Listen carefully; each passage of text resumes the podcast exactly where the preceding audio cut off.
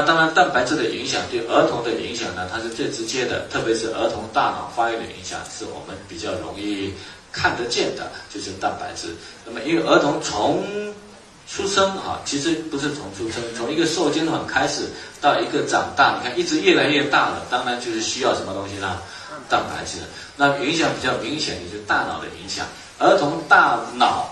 那个分化是在怀孕的三个月之后，脑细胞开始分化了。那一个人的智力呢，首先取决于脑细胞的数量的多少。那么这个数量的多少，到出生、出生以及到两周岁的时候，是脑细胞数量大量的分裂的时候。那么两周岁后呢，脑细胞数量跟成年人是一样的，它就不再增加了。两周多岁到五六周岁的时候，是脑细胞的链接开始在大量增加的时候。五六周岁到十周岁是脑细胞外面的髓鞘在快速发生的时候啊，发那个生长的时候。到十周岁的时候，那个脑跟到成年人没有太大的。区别了哈，没有太大区别啊，所以在这个阶段呢，蛋白质是尤其重要。如果蛋白质不够的话，会影响大脑发育，而且这个过程是不可逆的啊。那中国为什么会有一个三聚氰胺案件呢？是因为呢，呃，我们有一大批的儿童在喝奶，但是呢，喝牛奶。喝了之后发现呢，有一大批的儿童呢是脑袋很大，脑容量比较小，会出现什么状况呢？比较歧视的说法叫弱智啊，所以后来发现一大批的儿童会出现这种弱智的症状出来了啊，后来才发现呢，原来喝了同一家牛奶公司做的牛奶，那为什么会吃喝呢？因为呢，为什么会有这样的一个状况呢？因为在三聚氰胺前呢。我们法律规定，每一百毫升牛奶里面呢，蛋白质含量必须达到两点九三毫克每一百毫升，啊，但是我们在检测的时候，我们不是检测蛋白的含量，我们检测它检测它含氮的量，啊，含氮的量，这样理解吗？含氮的量，啊，所以蛋白量不够的话，但是呢，它加入什么呢？三聚氰胺，所以它有氨的成分，所以含氮量就。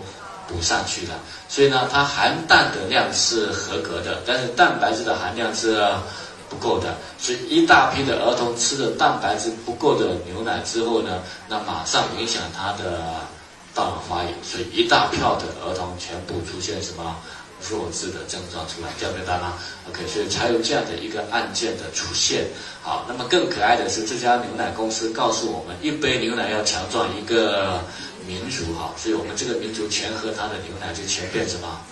弱智了啊！所以各位未来呢，对有一些企业要打着民族情节的这种企业，一定很小心。如果这家企业它的产品够硬，不用打民族企业，我们都用，讲明白吗？不用打民族情节，我们都用。一家企业需要民族情节来推产品的时候，一定要小心啊！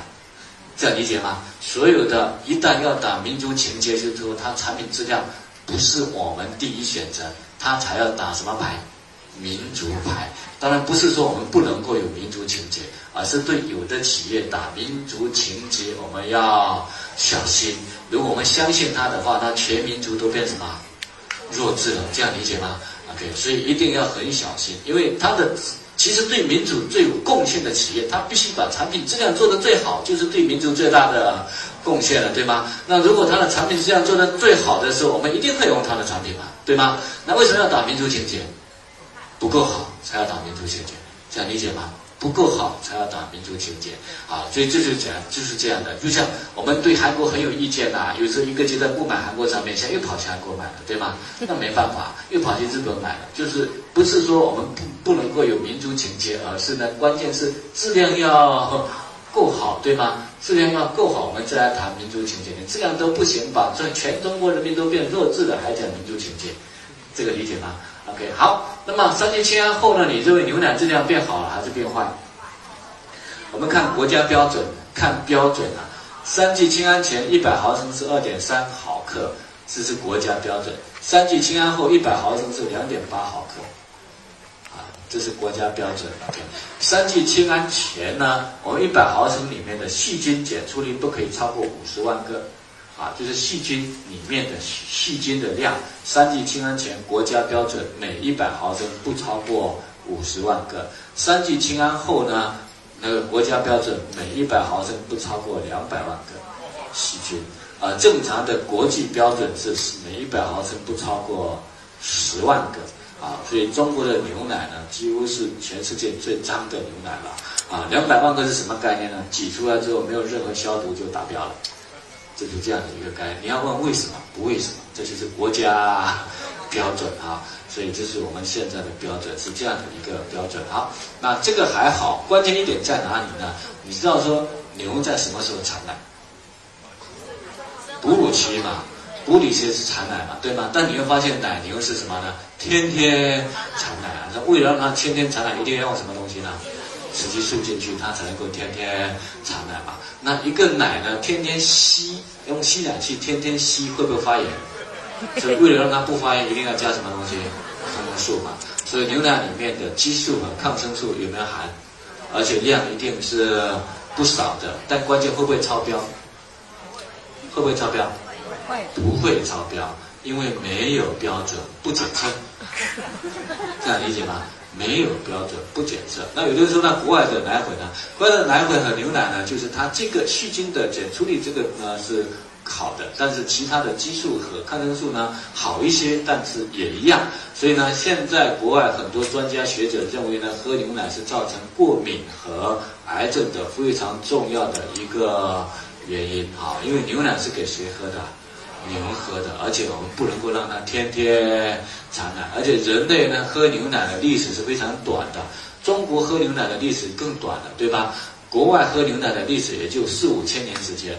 人类历史三百多万年，喝牛奶的历史才五千年的时间，所以呢，牛奶并不是一个非常好的一个啊日常饮食，但可不可以喝呢？可以的。如果你说不喝的话，那你在菜市场上已经买不到东西了。这就是中国现在的现状，对吧？OK，所以喝，但是不能够过量，一天喝一杯就够了，再喝多的话就无法。吸收了，对吧？OK，所以现在呢，对那比如说现在吃什么呢？我就一般我因为现在安利没有排那个我们乐千，现在只要是我的朋友啊，那些小孩子啊，早餐起来我说你就先喝一条到两条乐千嘛，里面所有的维生素、矿物质、蛋白质、脂肪，然后呢碳水化合物、膳食纤维，通通都有，就这一条。你可以食量大一点，喝两条，喝完之后你再吃一些其他的，是不是都可以，对吧？比你喝牛奶安全多了，而且呢营养也均衡多了，关键是吸收率高不高？吸收也非常高了哈。所以我们一般来讲，现在我的朋友都是用什么呢？热钱，早上喝热钱，晚上喝热钱，比你喝牛奶当然就好多了，不用天天想着海外购，麻烦死了，这样明白吗？你喝热钱的效果比那个好非常。多了，好，这我们顺便谈一下儿童。那对成年人来讲呢，蛋白质缺乏，它首先出现的问题在哪里呢？在胃肠胃啊，成年人，我们讲蛋白质缺乏是影响全身的，但首先出现的是肠胃问题，因为我们胃是要来干什么的呢？消化食物的，所以我们胃里面会分泌胃酸。那人的胃酸呢是什么呢？盐酸，刚分泌出来的胃酸 pH 值大概是一到三。pH 值是一到三啊，所以如果是这一杯 pH 值一到三的盐酸，一根铁钉放下去会不会出问题？所以当然不能用这个杯子，一般用玻璃杯子啊。一根铁钉放下去，你会看到什么？它就冒泡了，对吗？慢慢的就变没了。把肉放下去，都会变成石糜了，对吗？我们有没有吃过猪肚呢？有。有啊，虽然我们是人肚，猪肚去到人肚里面有没有被消化掉？有的。但我们为什么没有自己被自己消化掉了呢？因为胃里面都一层非常厚的胃黏膜，保护住整个的胃壁，所以盐酸出来，首先会胃黏膜先稀释掉了，然后胃黏膜又保护住了，对吗？那胃黏膜的基础物质是什么呢？所以这个阶段如果蛋白质缺了，人压力又大了，胃体的某一个部位胃黏膜比较少，一少的话，胃酸马上就侵蚀，一侵蚀会不会有伤口？胃马上就有一个伤口，就像我们皮肤如果有一个伤口，会出现什么状况？就会有炎症的。所以同样的，胃有伤口就会炎症。所以这个时候炎症叫什么呢？浅表性胃炎啊。那浅表性胃炎，不管是中医西医，我们吃药只能够把炎症消掉，那个伤口好了没有？没有。如果你没有给足够的蛋白质是没有好的，所以呢，浅表性胃炎慢慢变成慢性胃炎，变成胃溃疡，变成那个啊胃出血、胃穿孔、萎缩性胃炎，总之胃的很多问题都是这样来的，对吗？OK，所以首先缺乏蛋白，胃体会马上会出问题。那还有一个出问题在，就在在哪里？整个消化道会松掉。比如说我们胃和食道这边有一个门叫什么呢？贲门啊，所以一旦呢贲门一松，比如说我们胃一蠕动，胃酸就往上跑，往上一跑的话，胃酸就会把那个食道呢烧了一个伤口了。啊，这个时候我们表现出什么症状呢？烧心的症状。那炎症去医院只能够消炎，伤口是好不了的。如果没有把这个呢烧那个蛋白补充上去，它永远会有这个症状，对吗？那当然，如果我们去到医院，医生是怎么医的呢？烧心。伤口那是因为什么胃酸造成的，所以医生说你胃酸过多了。各位想象一下，如果你的贲门是紧的，贲门如果是紧的，不管胃酸多还是少，会不会跑上来？不会了，这样明白吗？那医生判断，因为这个口是胃酸烧成正烧的，所以说胃酸过多，他就要吃药把干嘛？胃酸抑制住了。胃酸又是来消化食物的，所以胃酸抑制住，会不会影响消化吸收？一定会影响消化，影响消化就会影响吸收，所以蛋白质就更缺乏，更缺乏呢，它就更松了，所以它会恶性循环。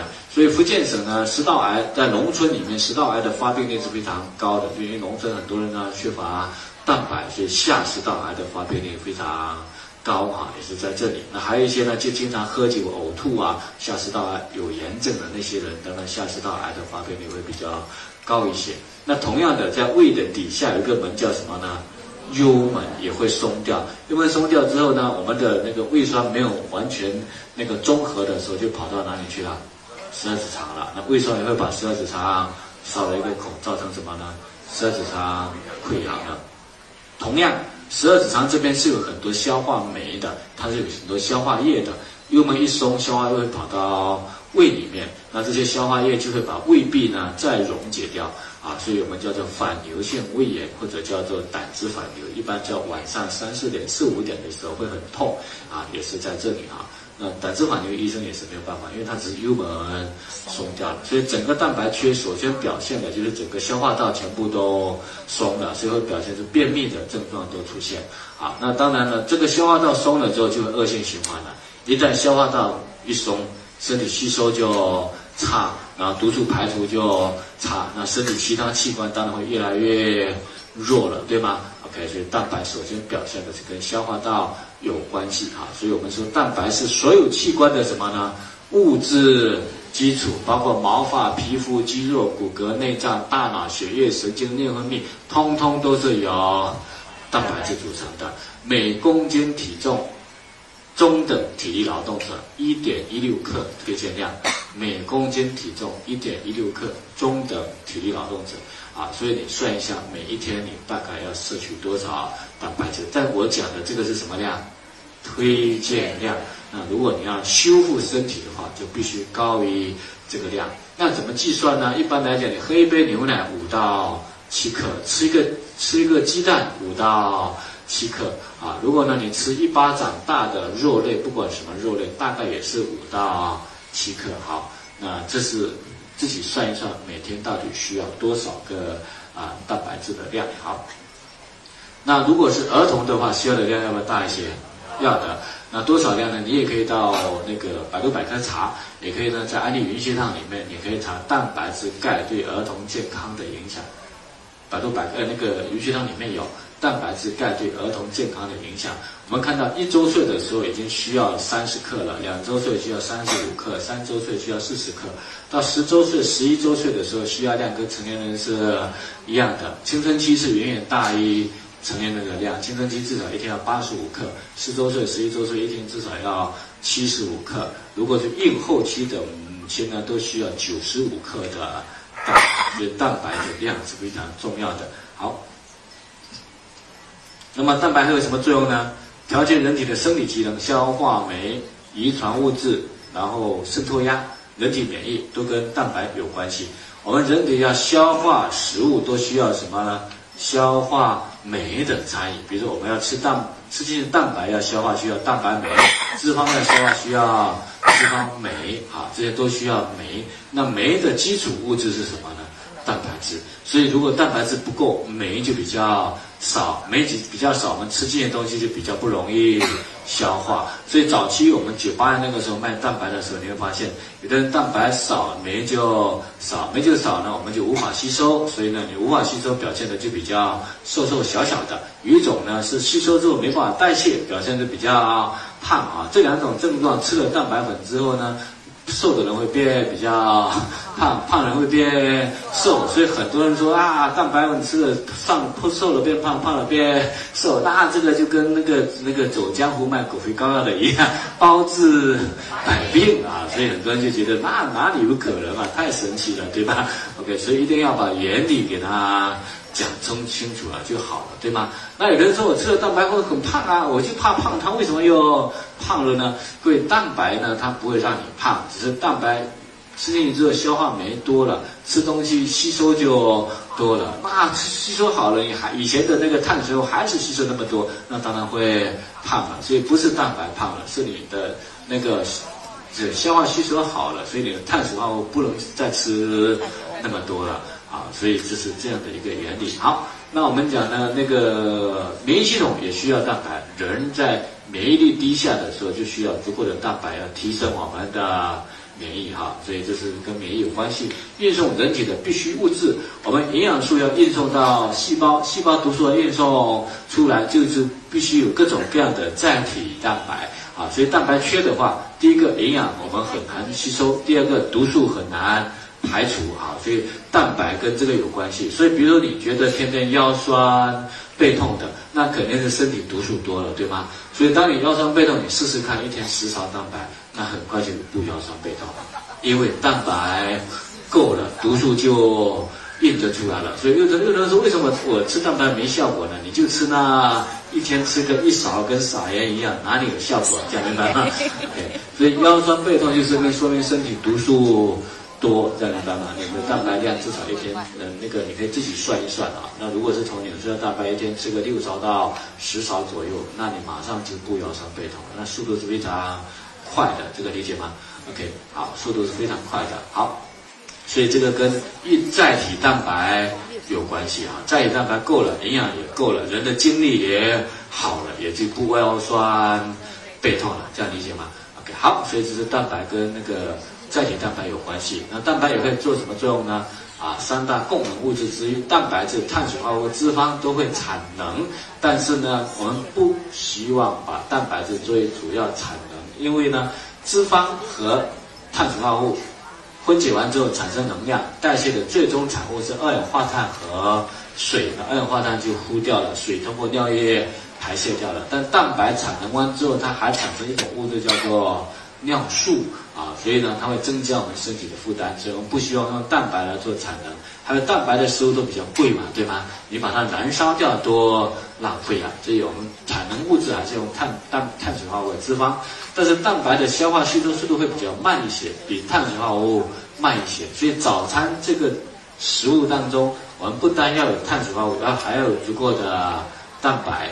啊，如果没有的话，早餐如果只吃稀饭、青菜，那就没有蛋白了。一般两个小时就消化完了，就没了。好，没了之后呢，那这个时候血糖就会持续降低。血糖持续降低，特别是读书的小孩子，血糖一降低，他的记忆力就下降，理解能力就下降，思维的敏捷程度也下降。所以呢，在第三节、第四节的时候，你说这种人他读书容易好吗？不好的，记忆力也不好了。然后思维的速度跟不上老师讲课的速度了，对吗？而且讲完也没办法理解啊，所以我们说早餐必须占一天蛋白质量的至少三分之一啊。所以如果一天需要二十呃七十五克的话，早餐至少要几克呢？二十五克到三十克的蛋白质，对吗？所以自己要算一下哦，小孩子早餐要吃多少克的蛋白质够了，他就可以足够维持他至少六个小时的那个呃。血糖水平是稳定的啊，这是蛋白质，所以你会发现蛋白质吃了会让人有精力的。对，你要跟糖分混合在一起吃。如果纯粹吃糖的话，比如说你中午只吃饭不吃肉，啊，不不，然后呢，你到现在一定会爱睡，因为吃饭呢，它吸收率非常快，一吸收血糖马上就升高，血糖一升高的话，身体呢其实就会开始跟什么挂钩呢？褪黑素挂钩了，你就想睡觉了。所以吃碳水化合物是比较容易想睡的，吃蛋白呢是会让你有精力和精神的。当然不能纯粹蛋白，纯粹蛋白蛋白都消化掉浪费，呃都燃烧掉浪费了。所以蛋白和碳水要加在一起吃嘛。你有面包、馒头就要有鸡蛋、肉类，这样理解吗？OK，好，这是顺便讲一下蛋白质的作用。好，那蛋白质呢，未来呢，我们呢还会有很多的时候呢跟各位谈，我们就不太多谈了。但它也是非常重要的一类营养素。